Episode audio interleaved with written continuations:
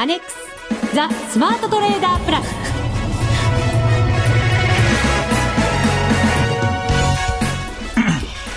全国のリスナーの皆さんこんにちは。内田まさです。この時間はザ・スマートトレーダープラスをお送りしていきます。それではご紹介しましょう。国際テクニカルアナリスト福永博之さんです。こんにちは。よろしくお願いします。よろしくお願いいたします。はい。福福コンビのもう一方、うん、はいお相手。相方。相方。いつの間にやら相方に。申し訳ないですね。相方のマネックス証券の福島さんは、はい、今日は残念ながらお休みでございます。あお忙しいんですね本当ね。そうですね。福福じゃないとなんだかちょっっと心配でもあります。服はたくさんの方がね まあまあそうですね。はい、はい、その分も今日は福永さんに頑張っていただきたいと思います。頑張りますよ。よろしくお願いいたします、はい、えー、さて先週から FX ダービーの第9回目が始まっております、はい、そうなんですよ。もう待ちに待ったダービーでしたからね。本当そうなんですよね、はい、そのダービーを何でしょうか。あ始まった瞬間からですね、ええ。えーこうお祝いするでもないし歓迎するでもないですよね。為替相場のものすごく動きが激しくなりまして、えー、ちょっと私はビビり気味なんですけどね。そうですね、まあ、ちょっと水準的にですね、まあ、特にあのユーロ円、まあ、ドルに関してはそれほど動きはないって言ってもいいんじゃないかと思うんですけども、えー、あのユーロがやっぱり100円を割り込んだりだとかあとそれからあの、まあ、前回の、ね、ミッションでしたけども5ドルが結構ちょっと弱含みになったりとかですね、まあ、そういったことであの先週あるいは先々週からの水準と比較するとちょっとね、えー、切り下げる動き、まあ、要は円高の動きになってきてますので、はい、まあ、この辺りが今の内田さんの、まあ、心配につながっているのかなっていうところでしょうね。うユーロが100円割れとなりまして、えー、今日もですね先ほど発表されたドイツの5月の PMI が予想を製造業の方は下回るという結果になりました、うん、予想が47.0でしたが出てきた結果は45.0、えー、まあ、非製造業の方は若干予想を上回る結果にはなってますが、それを受けてまたユーロちょっと嫌な動きになってきてますのでそうですね、えー、はい、えー、今日はその経済指標の発表などもありますので情報入り次第お伝えしながら進めていきたいと思います。はいこの番組を盛り上げていただくのはリスナーの皆様です。プラスになるトレーダーになるために必要なテクニック、心構えなどを今日も身につけましょう。最後まで番組にお付き合いください。この番組はマネックス証券の提供でお送りします。スマートトレーダー計画、よーいドンザ・スマートトレーダー計画用意ドン。このコーナーでは、スマートなトレーダーになるためのノウハウ、実践テクニックについて教えていただきます。福永さんよろしくお願いいたします。はい、よろしくお願いします。さあ、まずは、先週のミッション。はい。オーストラリアドル円で勝負せよということでした。はい、そうでしたね、はい、はい。リスナーの皆さんもチャレンジしていただけましたでしょうかまず、私のトレードからご報告をさせていただきましょう。はい、お願いします。ホームページには私のトレード、買い売りの位置をですね、うん、えー、書き入れましたチャートを掲載いたしましたので、ご覧いただける方はぜひご覧ください。お願いいたします。さあ、まずは、えー5月19日、土曜日の、0時46分ですね。はい。はい。えー、この時に新規の売りで入りました。おー、やりましたね。はい。77円75銭のところで、まずは第1回目のトレードですから、はい、少し、ポジションは小さめに。小さめで。はい。30万通貨で入りました。はい。で、なんとなくこう、動きが、お鈍くなってきたというか。うん、まあ、要は下落の勢いがちょっと鈍ってきたってことですね。そうですね。はい、えー、なので、えー、早々に手じまいました。はい。やっぱり第1回目はプラスで終わりたいと思いましたので。安全。安全、安全事故に、はい。安全事故に、はい、ね、なっちゃいましたね。そうなんです。はい、えー、売ったですね、15分後ぐらいでしょうか。はい。はい。すぐに決済をいたしまして、えー、少しのプラスでした、これは。はい。えー、2万円なかったと思います。はい。利益は。はい。で、その後、見ていましたら、なんとなくこう、上に行きたがっているように私には感じまして、えー、買いで、土田買いを、ちょっと時間経ちましたが、はい、その後2時間後ぐらいですね、買いで入りまして、新規の買い、77円78銭で50万通貨。はい、で、その後ですね、ちょっと下に行く場面がありまして、えー、ここは無謀かと思われるかもしれませんが、買い増しをいたしました。はい、77円66銭のところで50万通貨。そのまま、週末を過ぎて、えー、週明け、日本時間の9時2分です。はい。えー、さらに買い増しをしました。77円81銭で100万通貨入りました。はい。で、その後ですね、ちょっとポジションやっぱり多く持ちすぎましたので、自分の中ではですね、結構ストレスになりまして、で、30分足でもかなり長い上髭をつける場面もありましたので、はい、えー、一番最後に買い増しをしました100万通貨をすぐに決済しました。はい。はい。実践ぐらい上のところですね、小幅になりました100万通貨、これは決済です。まあ、プラスで、はい、はい、決済を終えまして、その後、まあ、じわじわと上を目指すところがありました。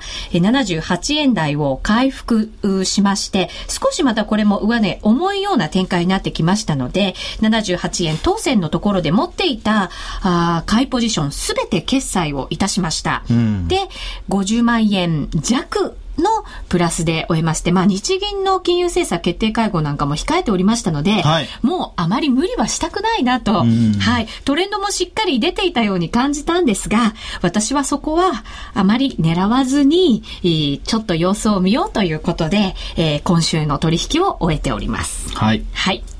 えー、っとですね、今、今のお話で言うと、やっぱりちょっと注意したいところが何点かありますね。はい。あの、まあ、最初の売りのエントリーの場面ですけども、あの、多分内田さん、この30分足で見ているためにですね、エントリーがなんとなく遅れ気味になってるような気がするんですよね。若干ですね。はい。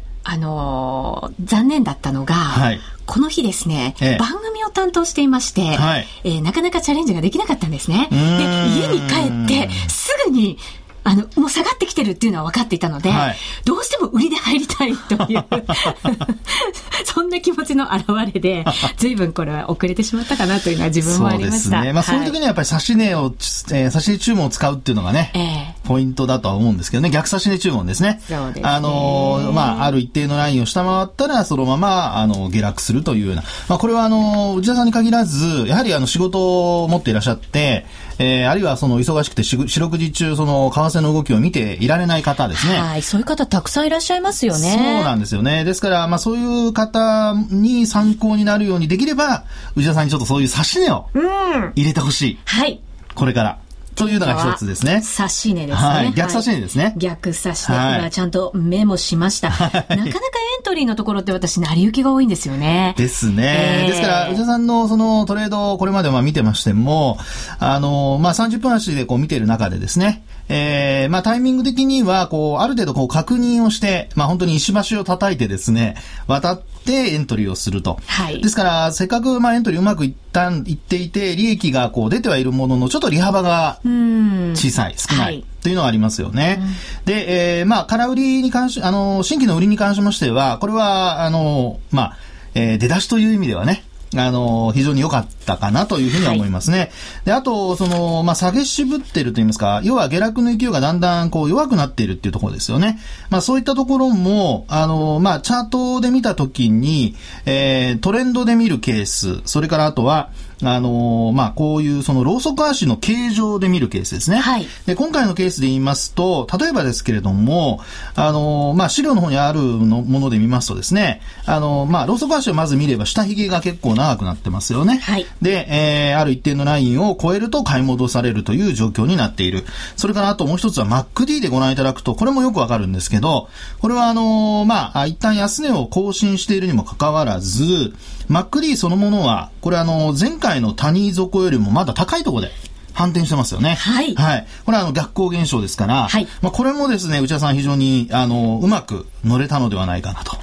タイミングとしてはね、ここで、あの、トレンド見てますと、下向きのトレンドまだ続いてますので、えー、なかなかエントリーしづらいところではあるんですが、まあ、ここでの新規買いと買い増しというのはもう、はっきり言って、この、今表示されている期間でいうと一番安いところですからね。はい。これは素晴らしいエントリーだったんじゃないかなというふうには思いますね。今回は逆光現象にですね、はい、私も注目をしまして、実はエントリーしました。そうですか、はい、素晴らしいですね。で、その後なんですけども、まあやっぱりポジションが大きくなっているということと、それからあとはやっぱり土日をまたいだというところですね。はい、あの、できればですね、やっぱりポジションを大きくして土日をまたいでしまうと、えー、あの、その土日の間に何かイベントがあった場合ですね、えー、特に、あの、上とか下にこう離れて動き始めるっていうことが、まあまあありますので、えー、あの、できればそういうことは避けてほしいなというのは一つありますけどもね。そうですね。はい。というのは、あの、まあ、決済したところの値段とそんな変わってないですからね。うん。そうなんです。はい。えー、ですので、そのあたりが、あの、ちょっとポイントかと思います。それで、あとは、あの、内田さんにですね、えー、今後、その、まあ、ポジションを落とした後、まあ、全部落とすっていうことをせずにですね、できれば、ちょっとね、あの、逆差しね、さっきも言いましたように、あの、自分が仕事をしている忙しいというのはもうわかりますので、まあ、そうした中でうまく注文を活用する。ですから、ここを切ったら逆差し値でっていうような形で、自分が、あの、パソコンの前にいなくてもですね、えー、こう、注文を出していただいて、はい、それをやっていただくと、あの、多分リスナーの皆さんにも、参考になるんじゃないかなと思うんですよね。はい。はい。逆差し値を活用して注文するというのが大きな私の課題に、はい。今週のミッションに加えていこうかと。そうですね。はい、はい、思っております。そういう時の、こう、ポイント、入れるポイントって何かありますか？そうですね。あのー、まあ、えー、まずは、えー、トレンドが逆行、まあ、要は、あの、転換したところですよね。はい。えー、に、差し、逆差し値を入れる。うん、それから、あとは、高いところに差し値を入れておくっていう、二つの注文方法ありますよね。高いところに入れておく。はい。はい、あの、OCO っていうのがありますね。One cancel the other というやつですけども、うん、一方の注文が通ったら、まあ、そっちの注文はもうキャンセルよと。はい。いうことで、あの、差し値と逆差し値を両方入れておく。はい。まあ、そういうふうな注文をやっておくとですね、えー、せっかくこうトレンドが上向きになっているところで、えー、まあ、さっき話にあったように、基本的にはリスクは取らない方がいいんですけども、えー、あの、まあ、ある一定のその、まあ、例えばその、えー、イベントの直前までとかですね、まあそういったところでもし自分がこう、見る時間があるのであれば、はい、一旦そういった OCO なんかを入れておいて、で、えー、もし約定されてなければ直前に自分が判断して、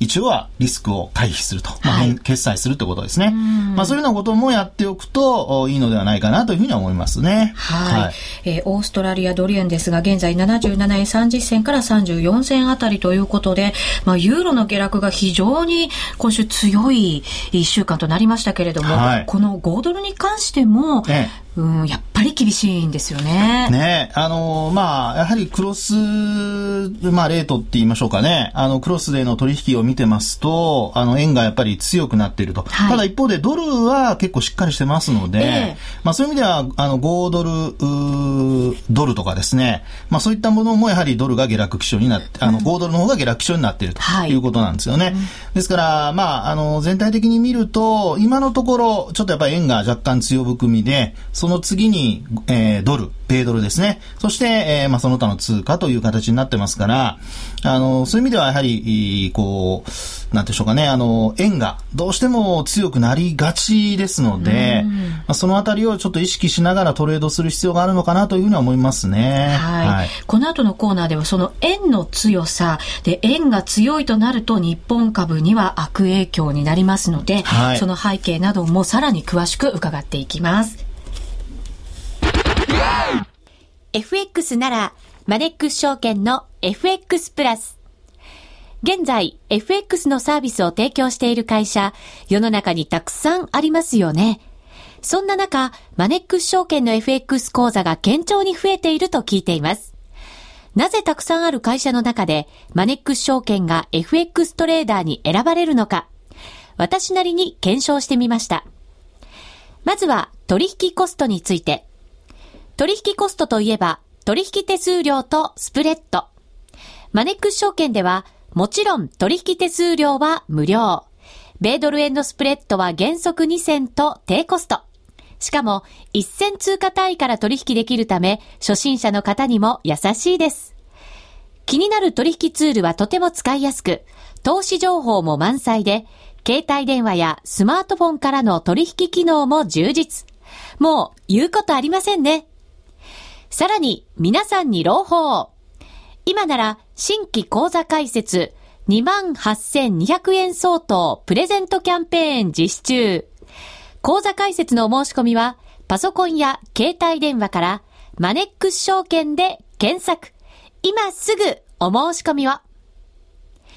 FX は予託した証拠金額より多額の取引を行うことができるレバレッジ取引であり、取引対象である通貨の価格や金利の変動により、予託した証拠金額を上回る損失が生じる恐れがあります。お取引の前には必ず、契約締結前交付書面の内容を十分お読みになり、リスク、手数料などをご確認ください。マネックス証券株式会社金融商品取引業者、関東財務局長、金賞第165号。ザ・スマートトレーダープラス。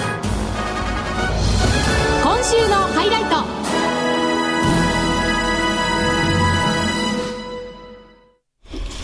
さて、このコーナーでは、福永さんに円と、そして日本株についてお話を伺っていきましょう。えー、現在、ユーロ円ですが、99円45銭から49銭、ドル円が79円39銭から41銭となっています。えー、17時に、えー、ユーロ圏の PMI、そして、えー、ドイツの IFO が出ていると思いますので、はい、えー、このあたりも情報が入り次第お伝えしていきましょう。そんなことを言っていましたら、ユーロ圏の5月の総合 PMI、はい、速報値ですが45.9ととなりまして、市場予想の46.6よりも弱い結果という発表が行われています。はい。はい。まあ、やっぱりちょっとドイツとかですね、あるいはユーロ圏とかっていう、まあ、特にユーロ、あの、ドイツですよね。まあ、ユーロ圏の中でもドイツの数値が弱いとなると、これはやっぱり今のようにこう100円を割るような状況になってきますと、えー、あの、反応がやっぱりこう、ビビットって言いますか、うん、あの、感濃度がやっぱ高くなってくるってことが考えられますよね。はい。で、まあ、こうしたところの、もともとのその、まあ一つの根拠になっているのが、あの、今週のね、前半にありました、あの、ウォール・ストリート・ジャーナルが伝えた、ええ、あの、まあ、パパデモス前首相の、えー、あの発言ですね。ギリシャの前首相の発言ですね。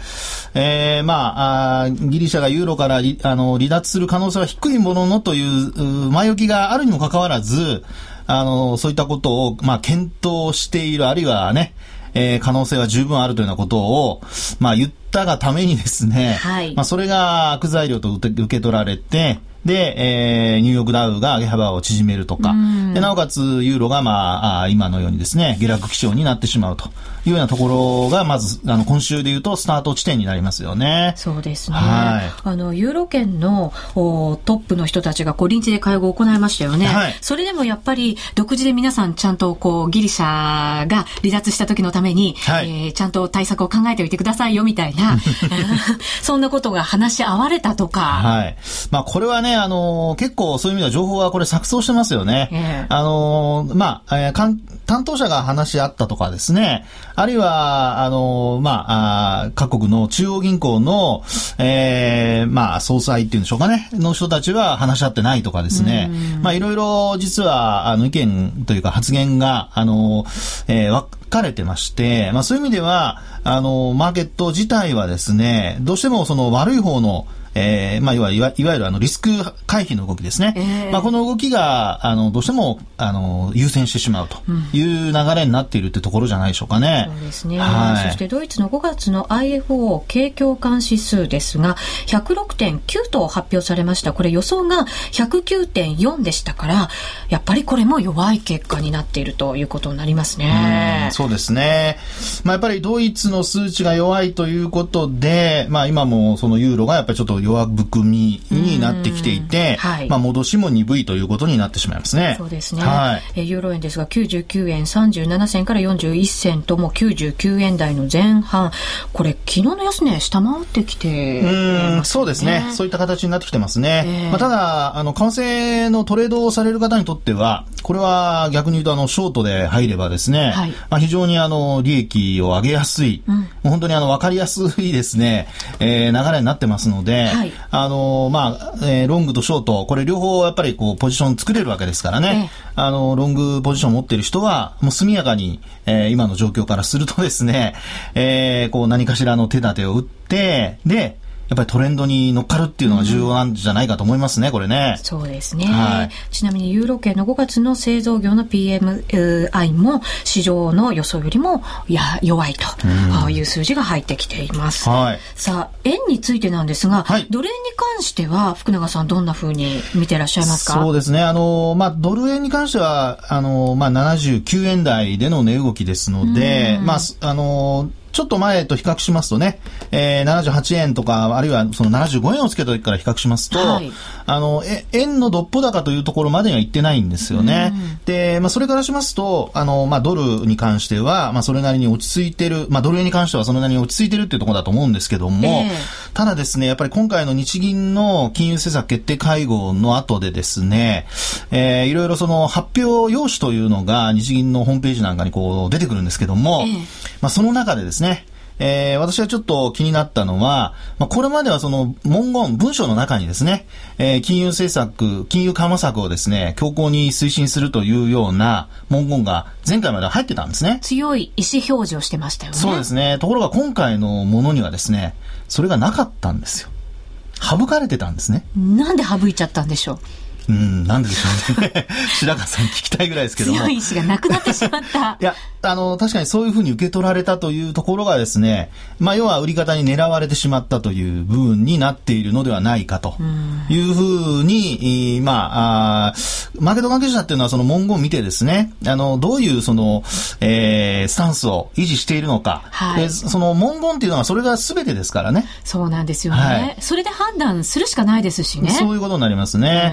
ですから、その後の会見云々ということでもですね、えー、あの、まあ、私直接見てないんですけれども、あの、聞いたところによると、まあ、そういった文言が省かれていることに対して質問されて、えー、まあ、白川総裁がですね、ちょっと、あの、えー、まあ、気色版だと言いますか、えー、顔色を変えたような場面があったというようなこともちらっと聞いてますので、は、やばいって思ったんですかね。うん、まあ、マーケットの反応が反応でしたからね。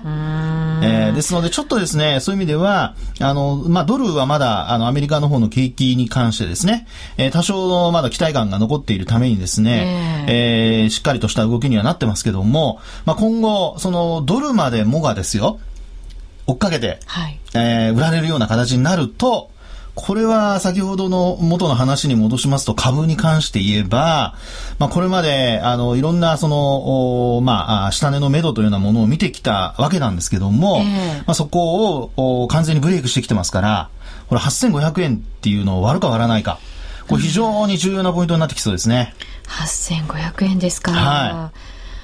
福永さんどんなふうに？やっぱりこれをね、はい、お伝えしないことには。そうですね。はい。あの、8500円っていうのはですね、これあの、えー、実はそのオプションで言いますと、えー、金利行使価格8500円っていうところの、えー、コールとプットってオプションがあるんですけど、はい、これは為替でもありますよね。80円のプットオプションがあるとか、コールオプションがあるとか。で、プットオプションっていうのは、これは下がると儲かるっていうオプションになるわけですね。はい。で、えー、日経金株価に関して言うと、8500円の権利行使価格のオプションを、が、あ4万枚以上、縦玉がありまして、うんはい、これ実はですね、6月切りのオプションの中で、一番縦玉が多い、権利行使価格帯なんですよ。はい。で、この8500円割り込みますと、こう売ってる人もいるわけですから、ええ、まあ、為替ってよくあの、えー、ストップロスを巻き込んで売り物が出るなんて言葉をよく聞かれると思うんですね。走るとか言いますよね。はい。で、同様にですね、これ8500円割り込むと、あのー、まあ、先物を今度売ってですね、リスクヘッジをしようという動きが出てくる可能性があるんですね。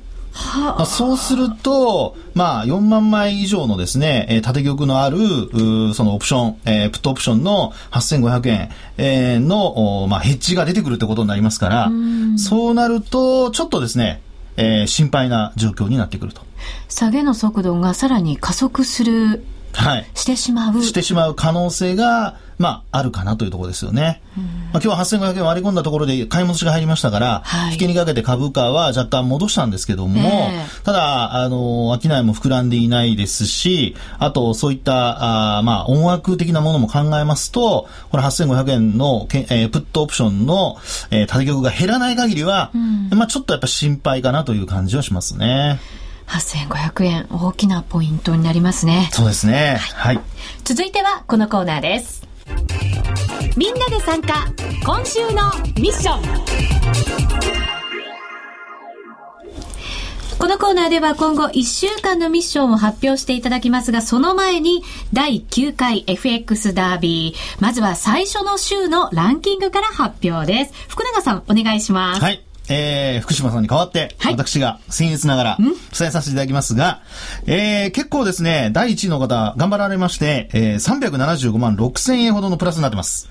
はい。えー、名前、ラジオネーム、もうお伝えしますね。はい。5月の稲妻さんから、第1でございます。はい、おめでとうございます。おめでとうございます。第2位がハッピーバースデーさん。それから第3位がいつになったら卒業？さん。ん、それから第4位がネオケンさん。この名前よく聞きますね。それから5番、えー、第5位が崖っぷちジップさん。はい。それから第6位が塩分タさん。うん。それから、あと第7位が2011年11月1日さん。それから8位が大暴頭さん。そして第9位がマックリムさんですかね。うんそして、えー、第10位が、みなっちさんと。はい。おめでとうございます。はい、ます力を発揮してくださいましたね。そうですね。えー、まあ、今日はちょっと上からね、あの、順番に申し上げましたけどもね。はい。はい、第1位の方はちなみに、おいくらぐらいプラスなんでしょうか？はい。えっ、ー、と、先ほども申し上げましたけども、375万6708円。はい。そして、10位の方は改めて。はい。10位の方はみなっちさんですが、143万1700円。うん。すごいですね、お二人ともっていうか、まあ、10位の方も140万円。そうですね。内田さんも今回は？はい。お結構いいところにいるじゃないですか。結構いいところにいますか。はい。はい。なんと、発表お願いします。はい、もう言っちゃいますよ。はい。はい。なんと32位ですね。うん。さ、えー、金額は49万8425円。はい。いや、なかなかいい出だしじゃないですか、これ。なんとか上位にしがみついていきたいんですけどね。前回も、前回というか、あの、その前の時でしたかね、えー、あの、成績良かった時。あの時もこんな感じの出だしじゃなかったでしたっけ？そんな感じの出だしだったかもしれませんね。覚えてないんですね。でも、どうですか、はい、トレンドも、はい、相場出てきてますし、ええ、1日のボラティリティを見たとしてもかなり大きなボラティリティがありますから、そうですね。随分トップに離された感はああるかもしれませんけれども、まだまだ挽回可能な、もちろん。環境ですよね。そうですね。はい。あのー、今話になりましたユーロなんか1円以上動いてるのがですね、えー、結構今週もありましたから、うん、まあそういうところで考えますと、えー、まあ、ポジションの取り方、はい、それから売買タイミングによっては挽回するチャンスっていうのは十分あると。うん、ですから上位の方は、あの、今週から来週にかけてはこれ混戦になる可能性ありますよね。そうですね。はい。まだまだ安心できませんね。そうですね。はい。はい、まだ FX ダービー始まって1週間足らずです。そうです。ぜひ皆さんもご参加ください。えー、ラジオ日経スマートトレーダーのホームページから簡単にお申し込みいただくことができます。まだまだダービーの期間続きますので、えー、ぜひ皆さんもご参加いただきたいと思います。そこで、今週のミッション。ミッション。はい。はい。えっとですね、はい、これ勝手にですね、えええー、福島さんいませんので、はい、今動いているユーロ絡みということで、はい、えー、ユーロ円でチャレンジしていきたいと思います。はい。自らミッション発表でございました。わ、はい、かりました。はい。えー、ぜひ皆さんもリスナーの皆さんもチャレンジしていただきたいと思います。えー、そしてちょっと相場が荒っぽいですから、そうですね、注意もいただきながらトレードしていただきたいですね。そうですね。まあ、為替はね、本当にあの、売りも買いも両方できるのが特徴ですからね。はい。まあ、ここはあのしっかりそれを生かして、えー、利益上げていただきたいと思いますね。はい。はい、ということで今日は2人でお送りしてみました。お相手は？福永博之と内田まさでした。それでは皆さん、また来週この番組はマネックス証券の提供でお送りしました。